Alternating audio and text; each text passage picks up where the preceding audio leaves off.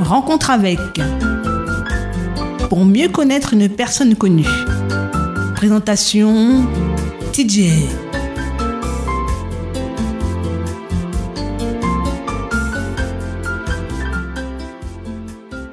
Bonjour, chers amis auditeurs et auditrices de Andy FM Martinique. Rencontre avec Christian Boutan et c'est TJ qui est au micro. Et euh, nous commençons le, le mercredi matin avec Christian. Bonjour Christian. Bonjour. Alors euh, aujourd'hui, euh, je vais commencer par cette question. Quels ont été dans quels ont été tes maîtres à penser?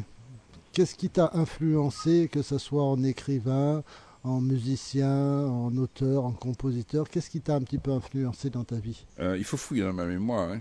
Mais enfin, bon. Qu'est-ce que je peux dire? Je suis en train de chercher un nom d'écrivain euh, Carpentier. À l'écho Carpentier, je ne sais plus s'il était cubain ou bien s'il était euh, euh, colombien. Mais il a écrit Le siècle des Lumières. C'est un livre qui m'a pété la tête. J'ai en tête également euh, Aimé Césaire dans la puissance de ses écrits et Les chiens se taisaient, entre autres, euh, Discours sur le colonialisme. euh. Je ne sais pas si je vais fouiller dans ma mémoire ou parler un peu spontanément, parler spontanément, parler de Tony Delcham, parler de Confiant, parler de ces gens-là, de glissants qui ont, euh, qui ont essayé de nous porter au niveau de l'international. Euh, voilà, ça, me vient comme ça, mais je voilà, je, je, je, je n'ai pas envie de chercher davantage.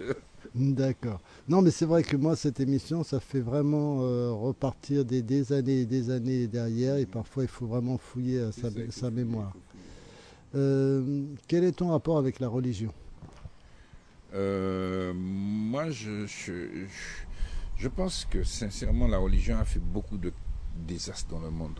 Enfin, je suis, je ne veux pas être blasphémateur, hein, mais je veux dire que bon, il y a trop de guerres. Toutes les guerres sont liées à la religion. C'est marrant, hein?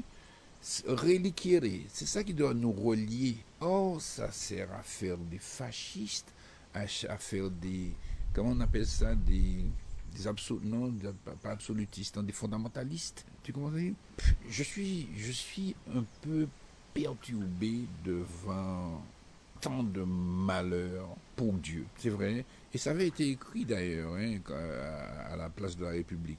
Tout ça pour un Dieu. On se dispute Dieu.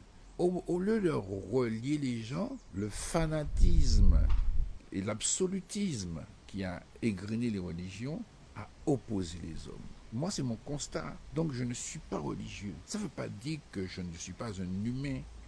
Ça ne veut pas dire que je ne suis pas disposé à construire le bien, mais pas par un endoctrinement.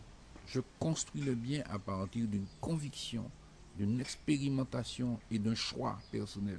Voilà, la religion. je suis, je vais dire quelque chose d'un peu d'exclusif. L'autre jour, je parlais à un ami, je disais, parce que je suis allé à l'église l'autre jour dans un enterrement, je suis pas raciste, mais tous les saints blancs là, c'est bon. C'est bon. On m'a dit, camarade, faut nous peine ça, nous t'es nègres. Parce qu'un jour, j'étais allé à- à Nouvelle-Orléans, je suis allé dans une galerie de peinture, il y avait la scène, la ultima à Jésus, et puis rien qui black. Donc, je suis contre le totalitarisme religieux. Je suis contre l'anéantissement de nos consciences par des croyances qui ne viennent pas de nos mondes. Mais je suis pour une harmonie. Je suis pour la bienséance. Je suis pour la propreté de l'âme et du corps et de l'environnement. Comme de la musique, comme dirait mon, ami Winston Berkeley, l'écologie sonore. Je suis pour l'éducation par la musique, par l'art. Je suis pour la paix sociale. Mais je ne suis pas pour les religions. Voilà. Alors, juste une question par rapport à ce que tu as vu à, à la Nouvelle-Orléans, c'était euh, la Seine. Euh, mais euh, le Jésus était blanc ou bien était noir? Moi, je ne sais pas. Ce, ce que je peux considérer. non, non, non, mais je pense sur, euh, sur la peinture que tu as vue. Noir, black, black. Ah ouais, black avec des locks. Ah, ils étaient tous noirs, d'accord. Ok. Ok. Non, c'est juste pour savoir, parce que ça Voilà. Ok, euh, alors comme on a parlé de, de religion, euh, qu'est-ce que tu penses ou as-tu un avis sur le sur le tiens-bois Oh non, pas spécialement. Moi, vous savez, c'est ma, grand-mère me disait, il dit mais Christian, même en 1940, 1930, ouais, et pas tellement mais les souhaits, non? Depuis tes 6 ans, il faut te serrer. Enfin, je, donne ça puisque le Quimbois est né d'une société euh, euh, dépourvue de technicité, dépourvue de. Tu vois? Donc, plus la société est. euh, Enfin, pas tenir frigidaire, pas tenir bidon gaz, pas tenir ça. On tenir lampe à réchaud, tenir charbon.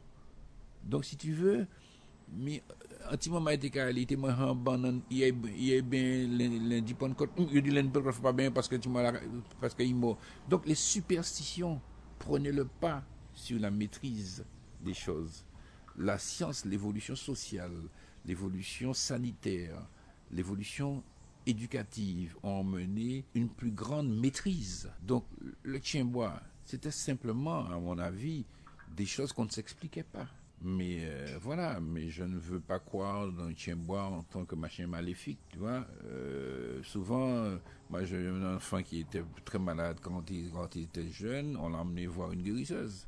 Parce que le chien-bois était café, mais en tout cas il guérit. tu comprends? Donc moi je pense que ce sont des choses de, de- d'une époque. Aujourd'hui, euh, ça ne veut pas dire que euh, euh, il n'y a pas un monde immatériel auquel on ne connaît, qu'on ne connaît pas. Hein? Mais je ne voilà l'histoire de Quimbois, euh, je pense que c'est c'est un peu dépassé. Ok, un petit arrêt musical avec l'orchestre Begin Jazz de Monsieur Delouche, Eugène Delouche, avec le morceau Nadia. Et on revient tout de suite après.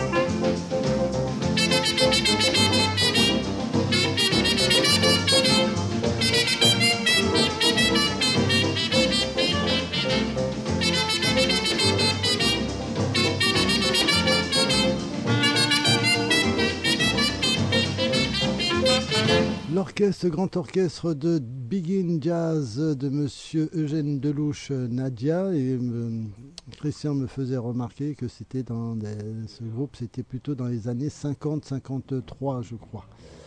Alors, euh, vous êtes toujours à l'écoute de Randy FM Martinique, l'émission Rencontre avec. Christian, euh, quel est ton rapport avec euh, l'art, à part la musique? Est-ce que tu aimes l'art, la peinture, la Oui, sculpture? Oui, j'aime beaucoup l'art. J'aime beaucoup l'art. J'aime la, j'aime la littérature, déjà. J'aime la musique, bien sûr. J'aime la peinture. J'aime la peinture. J'aime tout. J'aime tout. J'aime le théâtre. euh, euh, j'aime la danse. J'aime la danse beaucoup. Non, je pense que j'aime l'art dans son absolu, euh, dans la diversité de- des représentations. J'aime l'artisanat. Ah oui, j'aime tout ça, bien sûr. Mais l'art, c'est important, hein, parce que l'art, c'est, euh, tout à l'heure on parlait de religion, c'est une projection vers la divinité, d'une certaine divinité, en fait, dans le sens de perfection, quoi. C'est une projection aussi vers l'équilibre, vers les formes, vers, vers, vers l'audace, euh, vers l'harmonie. Hein, c'est tout ça l'art. Et puis vers l'imaginaire. Quand on voit, je vais très souvent euh, euh, à la Fondation Clément euh, voir les œuvres picturales, je suis, euh, je suis ébahi de tout. C'est extraordinaire. Dernièrement, il y a une exposition des créateurs contemporains de Guadeloupe. Non, mais l'art, c'est fondamental. L'art doit être une priorité sociale, éducative. C'est vrai? Au lieu des turbulences, la, la radio aussi doit, doit non pas un art euh, euh, déliquescent, un art qui détériore les esprits. Parce que aussi, aujourd'hui, on est devenu, regardez la musique, dans une espèce de consumérisme qui appauvrit les, les- les- les gens, qui les rend consommateurs primaires. Je pense, hein, tandis que l'art doit élever, la- l'art doit nous épanouir dans une recherche esthétique globale. Oui, j'aime l'art, Et tu es un peu artiste? Mais je fais un peu de musique. Je fais un peu de musique. Euh, J'espère que je pourrai écrire un, un bouquin un jour, mais sans être artiste. Non, je. Non. Mais. le- je- oui, peut-être je, je suis un peu artiste, mais si la vie doit être aussi un art, c'est ce que j'essaie de construire avec mes proches. Des relations qui soient les plus euh, profondes possibles, les plus vraies, les moins passionnées, les plus humbles possibles. Quel est ton genre d'humour? Pas très fort dans ça. On pas très fort. Donc, euh, je sais pas moi, euh, tu es plus euh, euh, des anciens comme euh, Bedos, Coluche, Fernandel, Fernand Reynaud, euh, Bourville, ou bien tu t'intéresses quand même un peu à, la nouvelle génération, tout le Jamel Comedy Club et tout ça? Non, pas spécialement. Non. Non, pas spécialement. Mais pourtant, j'aime l'humour. Hein. L'humour, c'est fondamental, c'est extraordinaire. Mais bon, euh, je n'ai pas de souvenirs très féconds. Euh, j'ai dépensé un petit peu pour euh, Georges Mauvroy, que j'ai connu, qui avait fait, qui a écrit, Georges Mauvroy, un, auteur le martiniquais. J'ai dépensé également pour Élie Pénon, que j'avais vu une fois dans, dans une pièce qui était très très fort. Alors, l'humour, l'humour, parlons-en. Même si, si je n'ai pas véritablement de choix comme ça, j'ai une idée de la contribution de l'humour à la société. Ok? Il y a de l'humour, enfin, je veux dire, euh, de l'humour. Enfin, vous savez, je, je pense par exemple à celui d'ici, là, comment il s'appelle, mon Dieu, qui est très fort, là. Comment il s'appelle déjà? Oui, qui passe Rupert? en- Oui, père. Je suis extraordinairement frappé de l'évolution de ce gars. Et comment, tout en étant populaire, il a su faire un humour qui ne rabaisse pas les gens. enfin, j'essaie de. Je marche sur des œufs, mais enfin, c'est ça. Je crois qu'il y a une exigence de l'humour. L'humour ne doit pas être euh, euh, le reflet d'une détérioration sociale.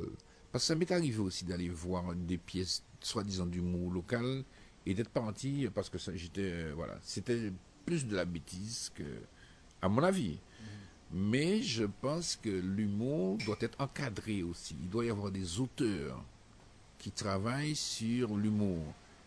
Il ne faut pas simplement euh, laisser. euh, je sais que euh, traditionnellement, il y a toujours des gens qui écrivent et parfois des gens qui, présentent.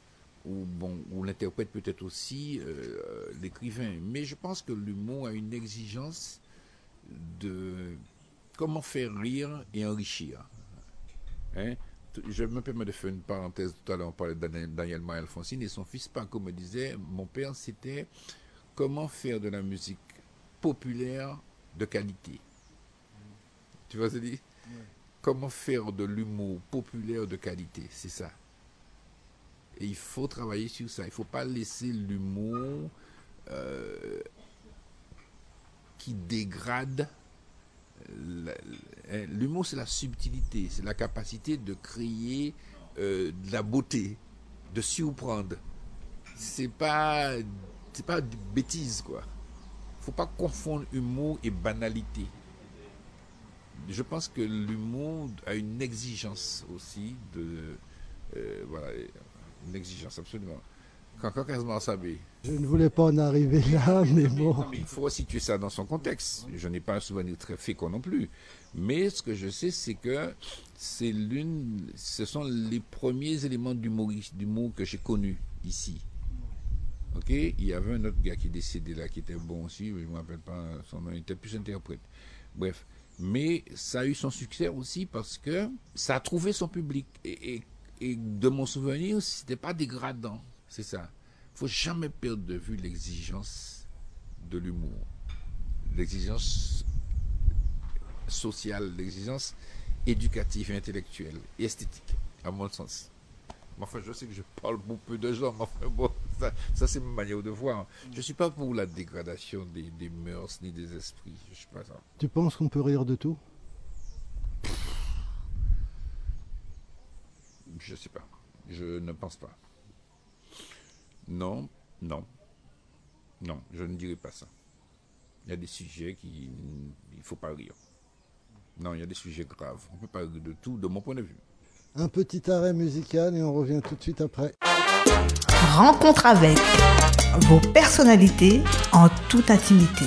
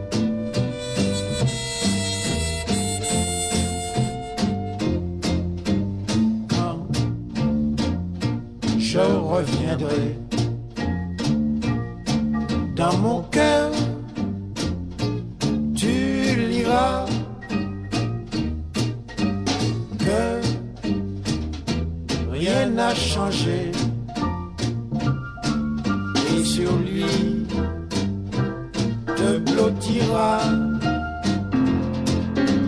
Si tu es resté aussi douce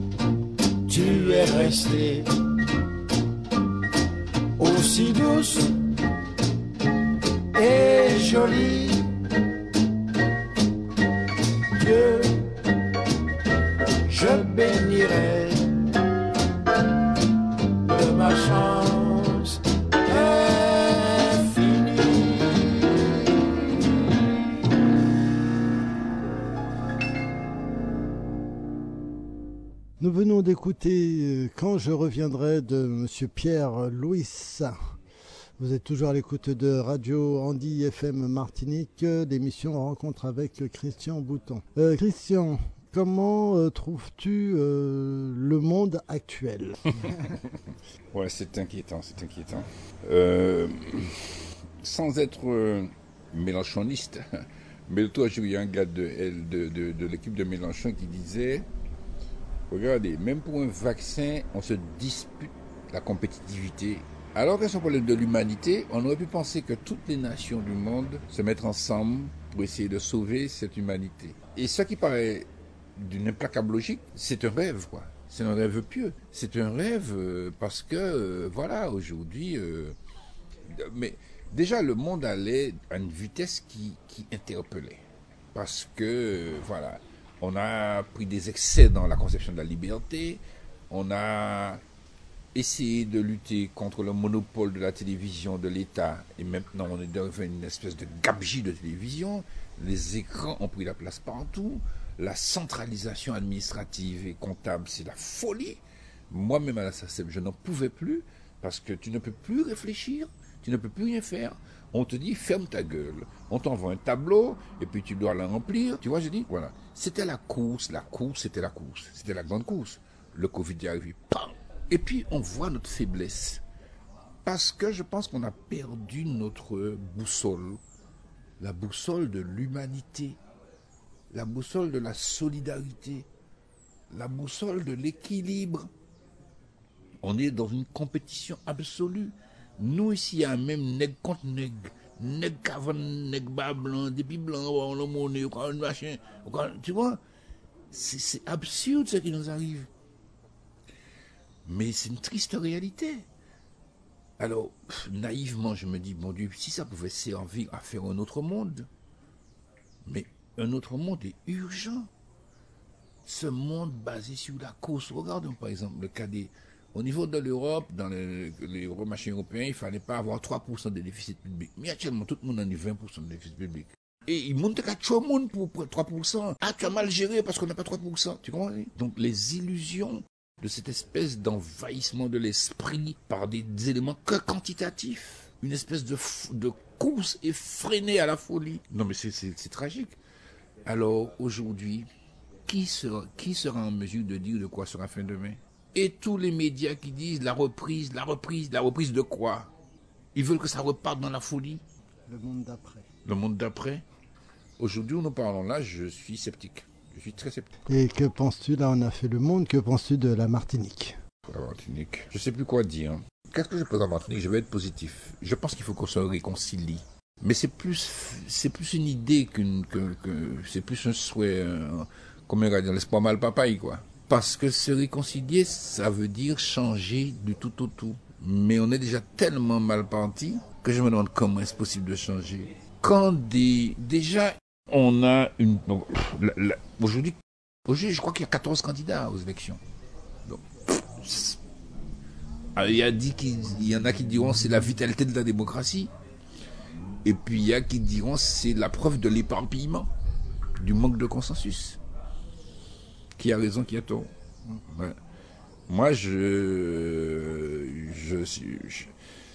ne peux qu'espérer que nous puissions nous réconcilier. Peut-être qu'il faudra de nouveaux, de nouveaux, que de nouveaux candidats arrivent au pouvoir, sans vouloir blâmer les autres. hein. Chacun a fait ce qu'il a pu, ce qu'il a cru bon. Mais aujourd'hui, euh, moi j'ai envie de dire, euh, euh, je ne vais pas dire tournons la page, parce que ça veut dire effaçons les autres. Non, servons-nous de ce qui a fertilisé euh, notre histoire pour, euh, autour de nouvelles personnes et de nouveaux projets, essayer de construire ce petit bout de terre. Mais il faut se sortir de l'illusion. De Gaulle t'a dit, les îles des Antilles, c'est des poussières. Mais pas de Nita. Ça ne veut pas dire qu'on n'a pas le droit à l'existence. Mais nous sommes des poussières. Nous sommes 380 000 sur un petit bout de terrain de 1000 km. Donc nous n'avons, nous devons avoir qu'un objectif. C'est faire en sorte que ce petit bout de machin soit un paradis Pour nous. pour nous. Ça veut dire quoi, paradis? Ça veut dire qu'il faut qu'il soit propre. Je reviens sur la propreté. Ça veut dire qu'il faut que les gens s'apaisent. S'apaisent. Ça veut dire qu'il faut qu'on soit éduqué. L'éducation civique. Il faut qu'on se comporte bien. Ça veut dire aussi qu'il faut que nous ayons cette disposition à améliorer notre esprit et non cette espèce de médiocratie permanente qui anime notre société et qui la dégrade. Il y a un homme politique qui disait la Martinique était le premier et on est devenu le dernier. C'est peut-être pas faux. C'est peut-être pas faux. Parce que moi qui qui allais en Guyane, parfois, même si la Guyane a ses difficultés, puisque la Guyane, a énormément de communautés, on peut avoir le sentiment, peut-être dû à la dimension du territoire, qu'il y a une volonté de croire en demain. D'aucuns disent que les Guadeloupéens sont plus solidaires, plus, et on a vu, ils ont quand même eu des progrès économiques, ils ont des progrès aussi au niveau des, des champions, etc. La Martinique, je pense qu'on est sur... Euh, on est dans une espèce de satisfaction de nous-mêmes. Pour faire aller par le carnaval, nous avons fait carnaval quand même. Mais nous, nous, mais nous avons mobilisé pour Claude qu'on nous avons d'État. Hein. Mais l'État dit, nous, les hommes, nous ont vu ce qu'on ne pas faire carnaval, nous avons fait carnaval. Nous avons même fait carême. J'en ai marre de ce désordre. J'avoue sincèrement, j'en ai marre de cette inaptitude à la construction harmonieuse et à l'évolution équilibrée. J'en ai marre de l'art qui devient euh, dénaturé parce qu'il est populaire, la populisme gêne la vérité. Moi, j'en ai marre de tout ça. Alors, je me retire dans mon coin. J'ai passé ma vie à essayer de faire prendre conscience la musique, l'art, le théâtre. J'ai beaucoup aimé. J'étais directeur de la SACD aussi. Euh, j'ai essayé de faire tout ça, mais euh, je vois des divisions autour de moi, je vois des, gens qui sont, pour eux, ils ont la vérité, ils ont des, la certitude d'avoir raison, tu vois. Je ne vois pas suffisamment d'humilité, de modestie. Après cette belle tirade, un petit arrêt musical avec Daniel Balavoine.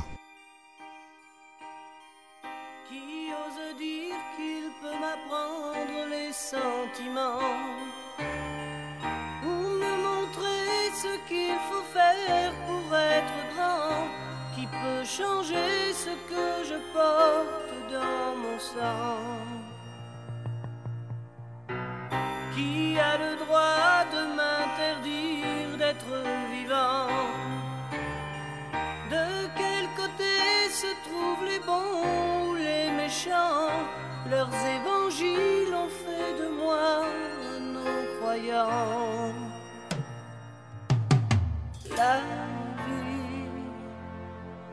ne m'apprend rien. Je voulais juste un peu parler, choisir un train. La vie ne m'apprend rien. J'aimerais tellement m'accrocher, prendre un chemin,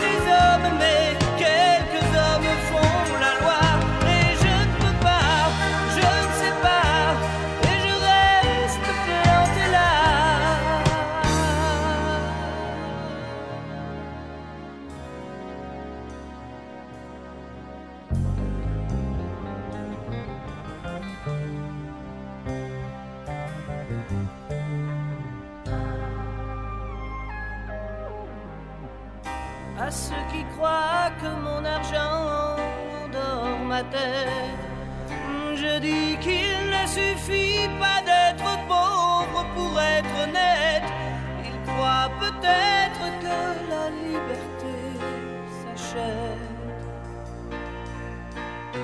Que reste-t-il des idéaux sous la mitraille?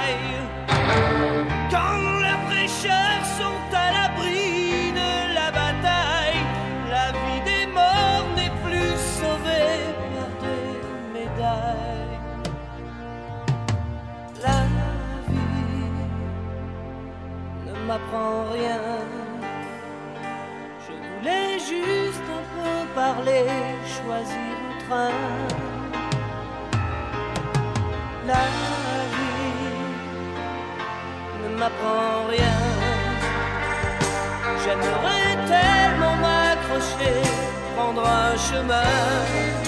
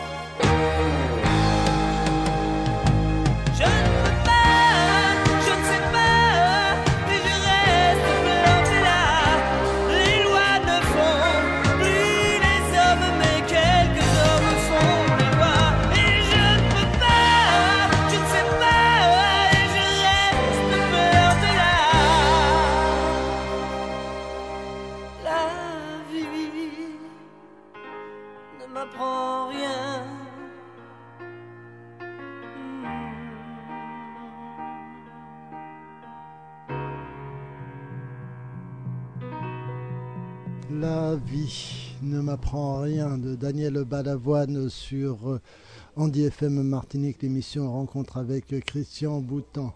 Euh, il nous restera encore un morceau, donc on a pratiquement euh, fini cette nouvelle émission. Christian, que penses-tu de... Ben, je sais que tu n'es pas médecin, mais que, que penses-tu de cette histoire de vaccin? Puisque là, là, c'est le sujet, c'est le sujet du moment. je, vais te faire sauter parce que je l'ai pris. Voilà. J'ai pris la première dose de Pfizer. Moi, je ne sais pas quoi penser. Je sais pas quoi penser. Alors, je, dans mes activités musicales, j'ai l'avantage d'avoir deux médecins qui sont des amis, qui ont tous les deux pris le, hein.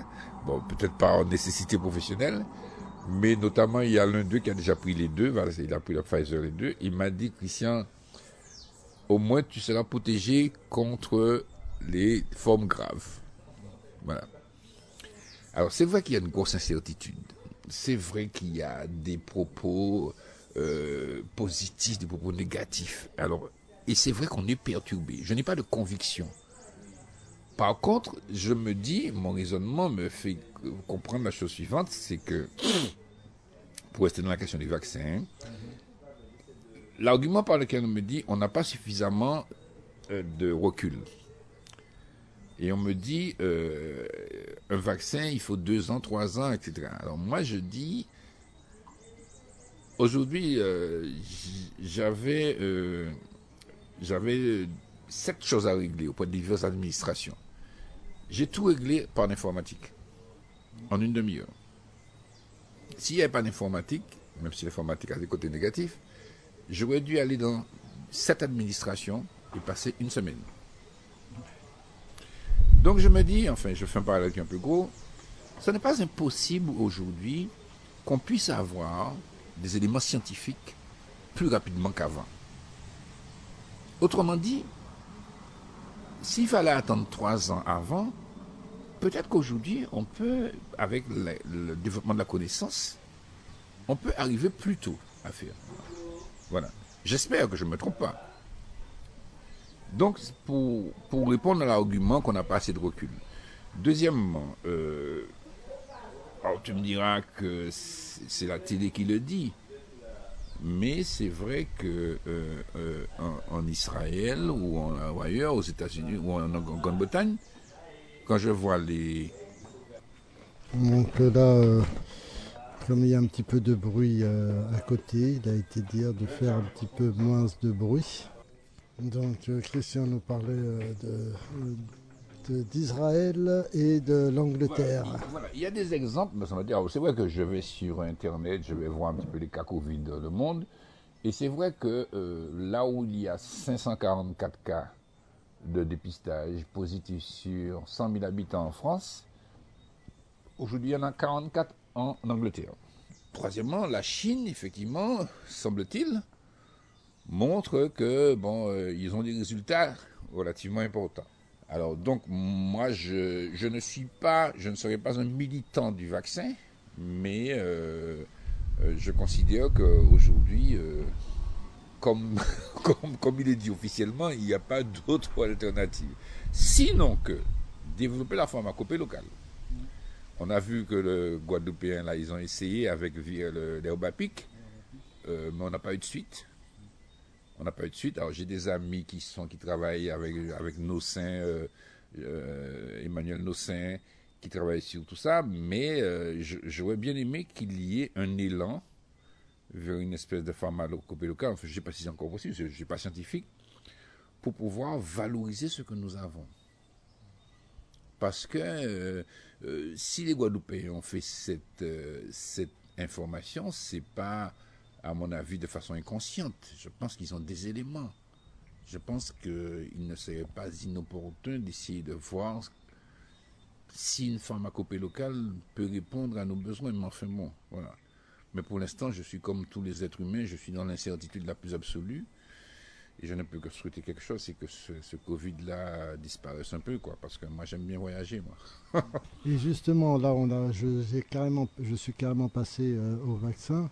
Mais bon, ça, c'est encore l'actualité, du moment. Euh, tu n'étais pas encore à la retraite quand euh, nous avons eu notre premier confinement. Comment as-tu vécu ça?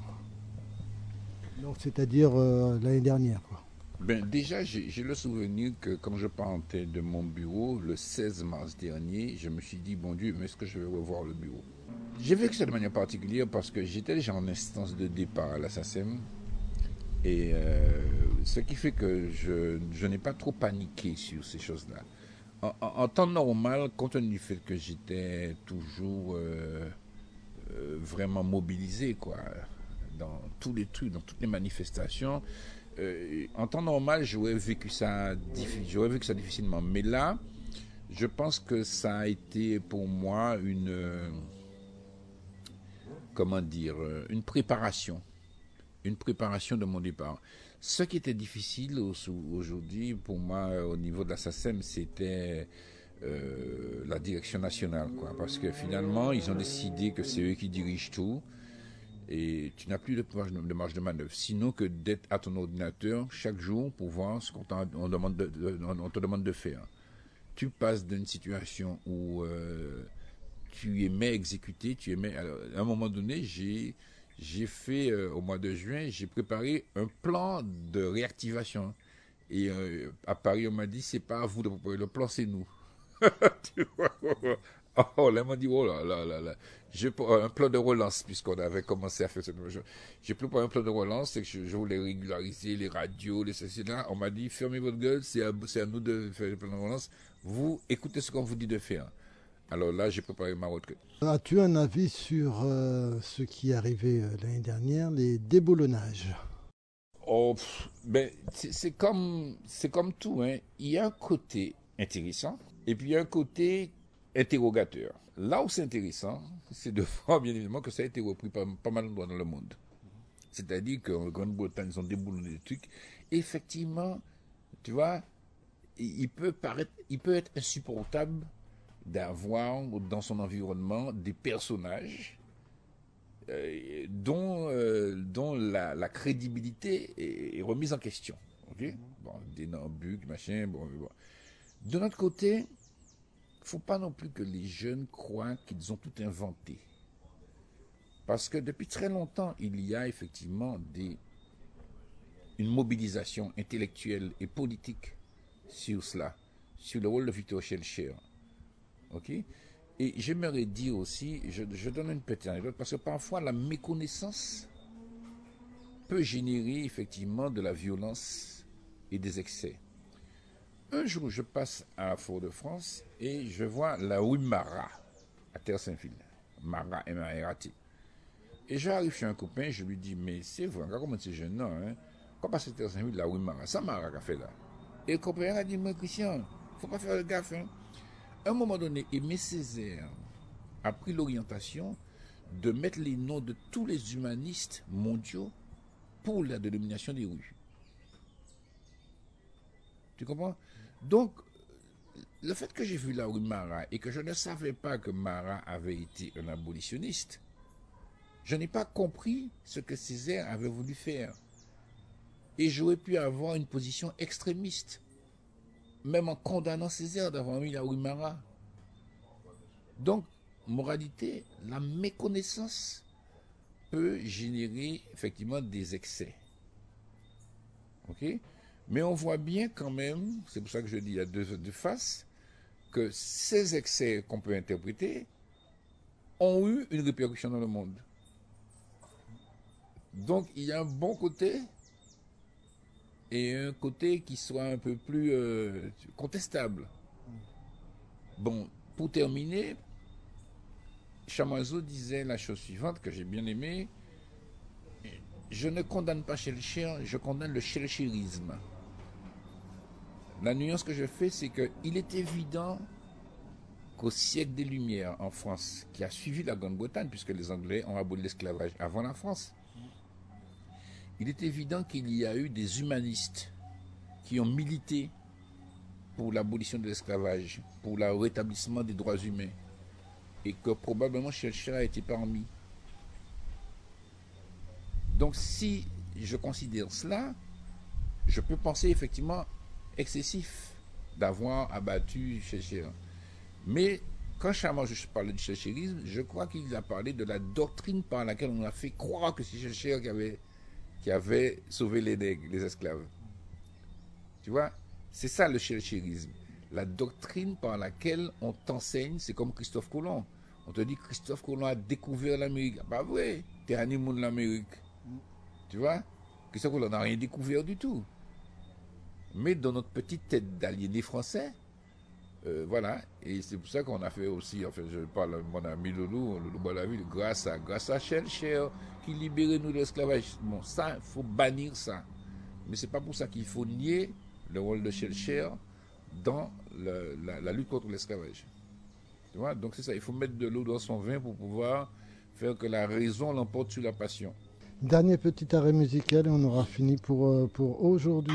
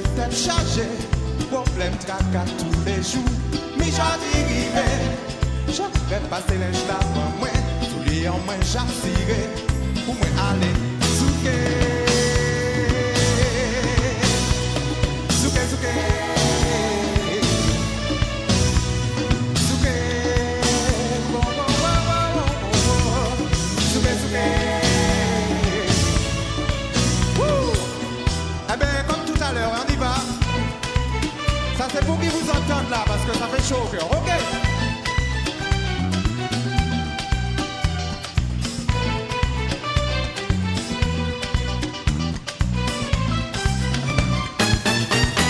Qui bon temps, qui mauvais temps, péché qu'à sortir en l'emmène. Cultive tes palpitations, pour voir ça la tête. Ni j'en dérivé, je vais passer l'âge là pour moi, qui te ménage la tomber,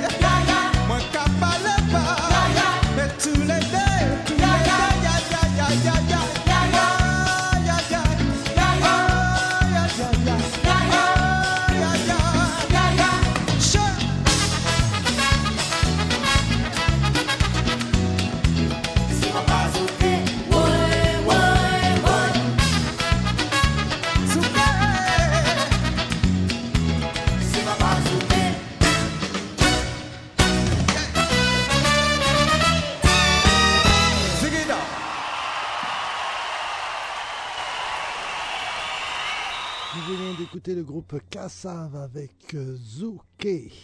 Vous êtes toujours à l'écoute de Rencontre avec Christian Boutan. Nous arrivons à la fin de, cette, de ce mercredi. Alors, euh, Christian, euh, ça va toujours pour toi? Très bien. Juste avant de, de finir cette, cette matinée, est-ce que tu as encore une petite chose à dire avant qu'on euh, ben, clôture cette matinale? Euh, non, ça va. C'est toujours un message de- d'harmonie, de, paix, d'espoir, d'espérance. Eh ben, euh, on va s'arrêter là pour aujourd'hui. Euh, je vous dis, euh, ben, je te dis à demain, Christian. à demain, si Dieu veut, comme on dit. Sans religion, à demain si Dieu veut. Moi, je vous dis, restez à l'écoute de Andy FM et je vous dis à demain, même heure, même endroit. Ciao, bye bye. C'était Rencontre avec. TJ reviendra pour d'autres découvertes.